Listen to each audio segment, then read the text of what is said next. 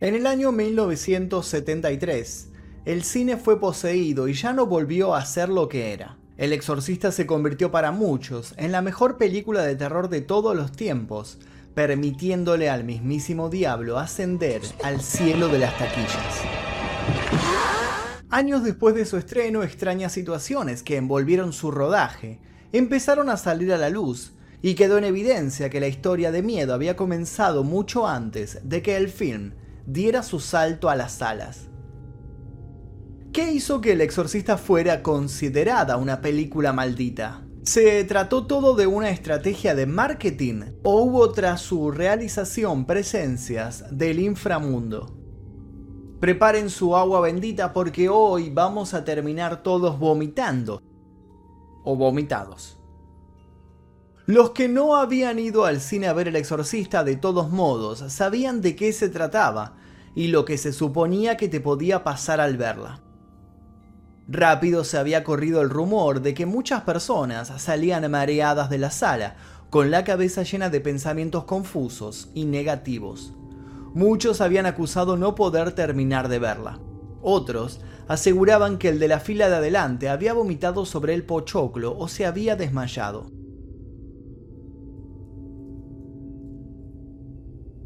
Se decía que mucha gente se ponía a rezar de rodillas en medio de la película, realmente asustada, tratando de ayudar de algún modo al sufriente padre Carras en su encarnizada lucha. Se decía que la gente que la veía a veces empezaba a tener extraños sueños. Muchos decían que era mejor no verla y cambiaban de tema. Los más jóvenes se desesperaban por colarse, otros inventaban excusas para no admitir que les daba miedo hasta pasar cerca de los afiches promocionales. Particularmente famosa se volvió la historia de la mujer que demandó al estudio que había producido el film, asegurando que por querer salir corriendo aterrorizada de la sala había perdido el equilibrio y se había roto la mandíbula aunque más famosa se había vuelto la noticia de lo que había pasado en Roma el día del estreno de la infame obra. En una iglesia cerca del cine había caído un rayo minutos antes de que la cinta comenzara a rodar. Una cruz humeante cayó en la plaza de la zona, dejando a todos boquiabiertos. En 1975 la película ya había construido una leyenda a su alrededor. Por eso fue que se firmó un contrato ese mismo año para hacer una adaptación de la obra para el teatro de la comedia londinense. La obra también se llamaba El Exorcista y la joven Regan era interpretada por la actriz Mary Ure. A pesar de tener 42 años, la mujer encarnó magistralmente el papel que lanzó a la fama y a la desgracia a Linda Blair.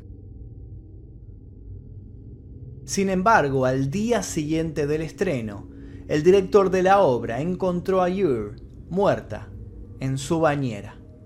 El informe policial dictaminó posteriormente que se había tratado de un suicidio provocado por sobredosis de barbitúricos. El director de la obra no estaba tan seguro. No podía dejar de pensar en cómo había encontrado a la mujer. Se encontraba acostada, con los brazos en cruz. Además de eso, tenía cortes y rasguños por todo el cuerpo. Sus peores sospechas se vieron confirmadas cuando en el funeral de Ure, alguien que había participado de la realización de la película hace unos años, le dijo que aquello no era la primera vez que pasaba, que no era la primera vez que el exorcista se cobraba víctimas humanas por fuera de la ficción. Todo empezó con un libro escrito por un tal William Peter Blatty, un libro que fue un pequeño éxito y sobre el que la Warner había puesto el ojo. Fue el mismísimo Blatty el que sugirió a William Friedkin como director para la inminente adaptación. Friedkin era joven, ambicioso y ya había ganado un Oscar por The French Connection. Cuando finalmente aceptó, el trato con él más allá se terminó de cerrar. Blatty no sabía que el hombre tenía un modo algo excéntrico de llevar a cabo un rodaje, no era un director cualquiera con métodos convencionales. Sin ir más lejos, lo primero que hizo Friedling fue remarcar a todos los que se sumaban al equipo técnico y artístico del exorcista que el libro de Blatty estaba basado en un caso real. Lo decía al pasar, pero al mismo tiempo con cierto énfasis, como quien quiere remarcar algo que bajo ningún punto de vista se tiene que olvidar. Muchos sugieren que ese fue el momento en el cual el director comenzó a crear tensión y también sugestión entre los involucrados, lo que finalmente terminaría en una histeria colectiva cuando la película se empezara a rodar. El caso al que hacía mención Friedlin y que había servido de disparador para que Blatty escribiera la novela que lo catapultaría como escritor había ocurrido en 1949.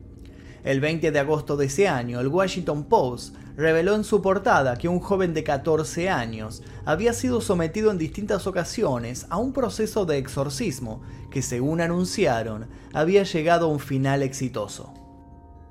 La nota se extendía explicando que el chico, de Mount Rainer, había recibido entre 20 y 30 intervenciones por parte de un sacerdote experto en el antiguo rito de expulsar demonios del cuerpo humano. El artículo continuaba dando detalles de aquel procedimiento, lo que hizo que la inquieta mente de Blatty empezara a divagar con entusiasmo. Esto se potenció cuando leyó las siguientes líneas, en las que se aseveraba que el adolescente había pasado el último tiempo sufriendo inusuales ataques que derivaban en alaridos, gritos y frases lanzadas al aire en idiomas que se suponía no hablaba. El caso fue un furor en su momento, para proteger a la víctima del acoso mediático, las autoridades eclesiásticas protegieron su identidad, bautizándolo con el seudónimo de Roland Doe. Con el paso de los días se pudo saber más del escalofriante episodio que para ese momento era susurrado por todos. Según revelaron las crónicas de aquel momento, Roland había comenzado a dar muestras de comportamientos extraños a partir de la muerte de una mujer de su familia que se dedicaba al espiritismo. Algunas versiones comenzaron a afirmar que Roland había querido comunicarse con su tía mediante una ouija, y eso había desencadenado la consecuente posesión. Lo cierto es que los hospitales no supieron cómo tratar al joven, y así fue como el caso llegó a manos de un sacerdote jesuita de 50 años, que armado con su Biblia, agua bendita y unas cuantas plegarias, decidió hacerse cargo del asunto. El sacerdote prácticamente se quedó a vivir en la casa del joven, con quien pasaba día y noche para analizar su conducta y los avances. Según la historia oficial, una madrugada Roland se despertó sobresaltado y con la mirada perdida. Volvía a ser el de siempre y no recordaba nada de lo ocurrido en el último tiempo. Caso cerrado. Pasaron varios años hasta que Blatty recordó aquella historia que lo había obsesionado. En 1971 llegaría a las librerías la novela El Exorcista, que llegó a vender 13 millones de copias solamente en los Estados Unidos y que se mantuvo 57 semanas consecutivas en la lista de los bestsellers del diario New York Times. Su paso a la pantalla le significaría convertirse en la novena película con mayor recaudación en los Estados Unidos y Canadá, y la calificación R más taquillera de todos los tiempos y mucho de ello gracias a Friedkin. Y es que el director, como el diablo, está en los detalles. Friedkin utilizaba métodos realmente polémicos para conseguir los efectos buscados en sus actores. Jason Miller, que interpretaba al padre Carras, debía lucir aterrorizado ante la niña poseída, pero el director no estaba conforme con su expresión. Intentó explicarle que debía transmitir una sensación de peligro, que estaba frente a un mal jamás antes visto. Jason tomaba aire y volvía a intentarlo, pero Friedkin seguía sin encontrar lo que buscaba. Entonces, según cuenta la historia, sacó un arma y disparó al aire en repetidas ocasiones, ensordeciendo a la mayoría de los presentes. Jason quedó boquiabierto, con el pánico surcando su mirada. Friedkin sonrió, guardó el arma y ordenó que todos ocuparan sus lugares. Era momento de rodar. El director tampoco estaba conforme con la expresión de O'Malley, que representaba al padre Dyer. Se quejaba de que no se lo veía impactado. O'Malley expresó no saber a qué se refería y Friedkin con rapidez le dio un cachetazo. El otro quedó consternado. Friedkin asintió satisfecho al grito de ¡Acción! En una escena emblemática, Regan vomita una sustancia verde y asquerosa sobre el padre Carras. Lo que pocos saben es que el actor no sabía que eso iba a pasarle. Su expresión de asco en la película es real. Para lograr que la habitación de la pequeña poseída transmitiera la sensación de frío, Friedkin necesitaba que un aliento helado se escapara de la boca de los que hablaban. No tuvo mejor idea que nuevamente volver literal la cuestión. Ordenó instalar en el dormitorio de Reagan cuatro aires acondicionados que hicieron descender la temperatura de modo drástico e insalubre, convirtiendo el set en un infierno, pero a la inversa. En medio de ese clima tan opresivo como tenso, cada vez que el equipo tomaba unos minutos de descanso, Friedkin ponía música de fondo para que no se desconectaran de la esencia del film. En todo el lugar sonaba, en un loop insoportable y efectivo, la banda sonora de Psicosis. Algunos dicen que durante todo el rodaje Friedkin actuó extraño, como fuera de sí. Otros dicen que mostró su verdadero temple, que él hacía las cosas así aún antes de toparse con aquel proyecto. Se sugiere que muchas cosas fueron exageraciones, la opinión aún se divide en saber si Friedkin fue otra víctima de la maldición o socio activo del Señor de los Cuernos. Sin embargo, no fue solo el accionar del director lo que hizo que la película quedara cargada, según los implicados, de una aura oscura. Apenas unos días antes de iniciar la filmación se incendió el decorado que representaba la casa de la niña poseída y murieron tres operarios. Las llamas devoraron todo, menos la habitación donde se representaba el exorcismo. Las pericias aseguraron que una paloma había entrado al lugar por accidente, había desesperado por querer salir y había terminado generando un cortocircuito luego de rebotar contra todo lo que se topó en su camino. Al segundo día de rodaje, Max von Sydow, que debía interpretar al padre Lancaster, pidió permiso para ausentarse. Su hermano había fallecido. Días después, Linda Blair, la protagonista, también faltó unos días. Su abuelo había muerto. Uno de los técnicos fue asesinado y el vigilante nocturno que custodiaba el estudio fue encontrado sin vida. La muerte también rozó a Jason Miller, otro de los protagonistas. Su hijo estuvo gravísimo después de estrellarse con su moto. Los personajes encarnados por Jack McGowran y Vasiliki Maliaros, que en la película morían, en la vida real no llegaron al estreno. Sus funerales se celebraron durante el periodo de postproducción. Como si esto fuera poco tiempo después, se descubrió que un asesino serial había participado en la película. En 1979, el actor Paul Bateson, que tenía una pequeña aparición en la cinta, no se tomó muy bien las palabras de un crítico de cine y lo asesinó. Cuando lo arrestaron se le abrió una causa mayor, descubrieron que estaba involucrado en otros seis crímenes. Para rematar el asunto, Mercedes McCambridge, la mujer que le puso voz al demonio que poseía a Reagan, se vio envuelta en un sangriento escándalo. Su hijo, en un extraño brote, mató a su esposa, a sus hijos y se suicidó.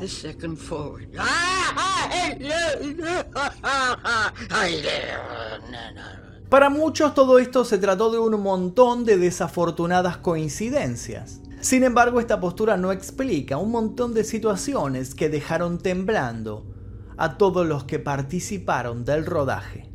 Ellen Burstyn interpretaba a la madre de la niña endemoniada y en determinado momento, al borde de las lágrimas, se negó a seguir filmando si no sacaban las líneas que decían creo en el diablo.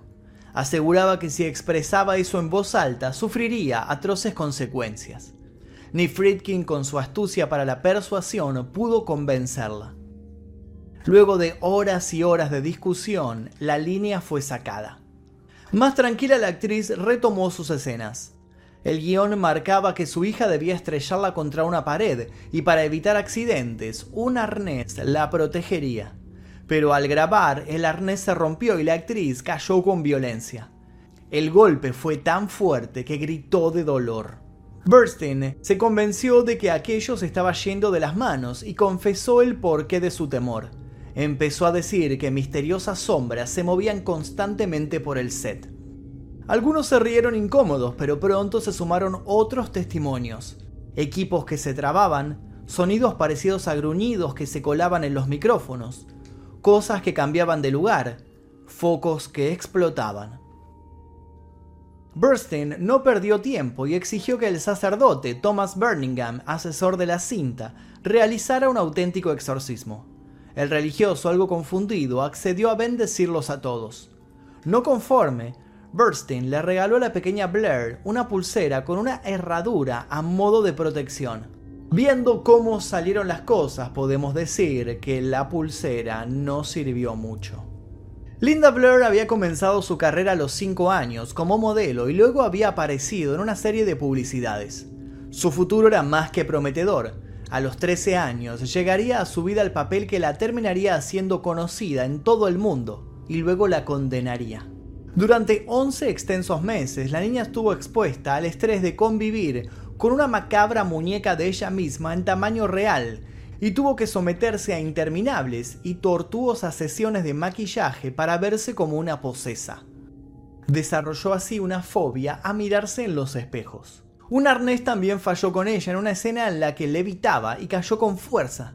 Las secuelas en su columna aún la acompañan. Cuando la película se estrenó trascendió que la joven actriz había tenido un brote y había sido internada en un psiquiátrico. Para acallar los rumores, Warner la mandó a una gira promocional, lo que paradójicamente la llevaría esta vez de verdad al límite de lo soportable. Pronto comenzó a ser acosada por grupos religiosos y fanáticos que aseguraban que estaba poseída y amenazaban con secuestrarla. Tuvo que esconderse y ser escoltada por un guardaespaldas durante casi todo un año. Lejos de aplacar el acoso, los medios arremetieron con más fuerza aseguraron que los padres de Linda habían hecho un pacto con el diablo y que por eso la película había recibido 10 nominaciones al Oscar, incluyendo Mejor Actriz de Reparto para la chica. A veces el tiempo lo cura todo, pero este no fue el caso. Linda no pudo sacarse el estigma de su papel y solo le llegaron ofertas que no ayudaron a darle otro rumbo a su carrera. En 1977 fue acusada de posesión y venta de anfetaminas y cocaína. Luego de pasar por un centro de rehabilitación y luego de cumplir con su tarea comunitaria de dar mensajes contra las drogas, se embarcó en El hereje, la secuela del exorcista, que fue recibida con pésimas críticas, lo que derivó en su entrada a un psiquiátrico por depresión. Su noviazgo en 1981 con el músico Rick James, conocido por su adicción al crack, volvió a marginarla de las grandes producciones de Hollywood. Terminó por aceptar papeles en películas de clase B, thrillers eróticos, posó para Playboy y luego paulatinamente se resignó a desaparecer de las pantallas. ¿El demonio finalmente había ganado esta batalla? El resto de películas de la saga tuvieron rodajes más tranquilos, aunque algunos sugieren que la maldición siguió estirando sus tentáculos. ¿Cómo explicar sino que John Burman contrajo una misteriosa enfermedad que lo dejó un mes en cama en medio del rodaje de la segunda parte? No es mucha casualidad que la tercera obsesionara al asesino caníbal Jeffrey Dahmer, que la veía una y otra vez según confesó a la policía. A John Frankenheimer le ofrecieron rodar la precuela y por las dudas se negó rotundamente. Tan solo un mes después moría de un derrame cerebral. El joven compositor Michael Kamen murió de un infarto en 2003, habiendo sido barajado inicialmente para conducir la banda sonora de la misma película. Otros cuantos detalles un tanto más incomprobables siguieron alimentando la fama maldita del exorcista. Se supone, por ejemplo, que Linda Blair salió de un casting de 666 postulantes y que la postproducción de la película se realizó en el número 666 de la Quinta Avenida de New York.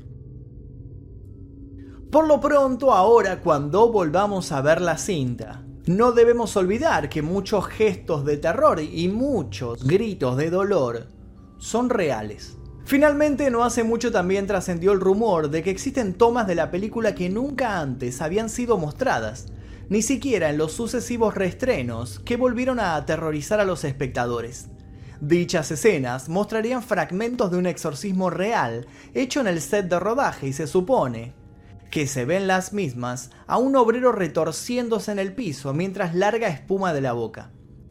Los videos habrían sido subidos por un usuario virtual cuyo nombre ficticio era Roland Doe, alguien que sin lugar a dudas sabía del origen de todo el asunto. Si esos videos son reales o pertenecen efectivamente al rodaje del exorcista sigue siendo un misterio. Lo que sí parece ser real es que de un modo u otro, el diablo metió la cola. Y hasta aquí el video del día de hoy, espero que les haya interesado este video sobre la maldición del exorcista. Si les interesó este tipo de videos les pido por favor que dejen su like aquí debajo, se suscriban si es que todavía no lo hicieron y activen notificaciones. Le quiero agradecer a los miembros del clan Mephisto que aparecen aquí a mi costado, porque gracias a ellos es que podemos seguir financiando video tras video en este canal que sigue siendo desmonetizado por YouTube. Si les interesa este tipo de contenido les dejo un par de recomendaciones ahora al final para que continúen haciendo maratón. Por lo pronto me despido, mi nombre es Magnum Mephisto, nos veremos seguramente en el próximo video. Adiós.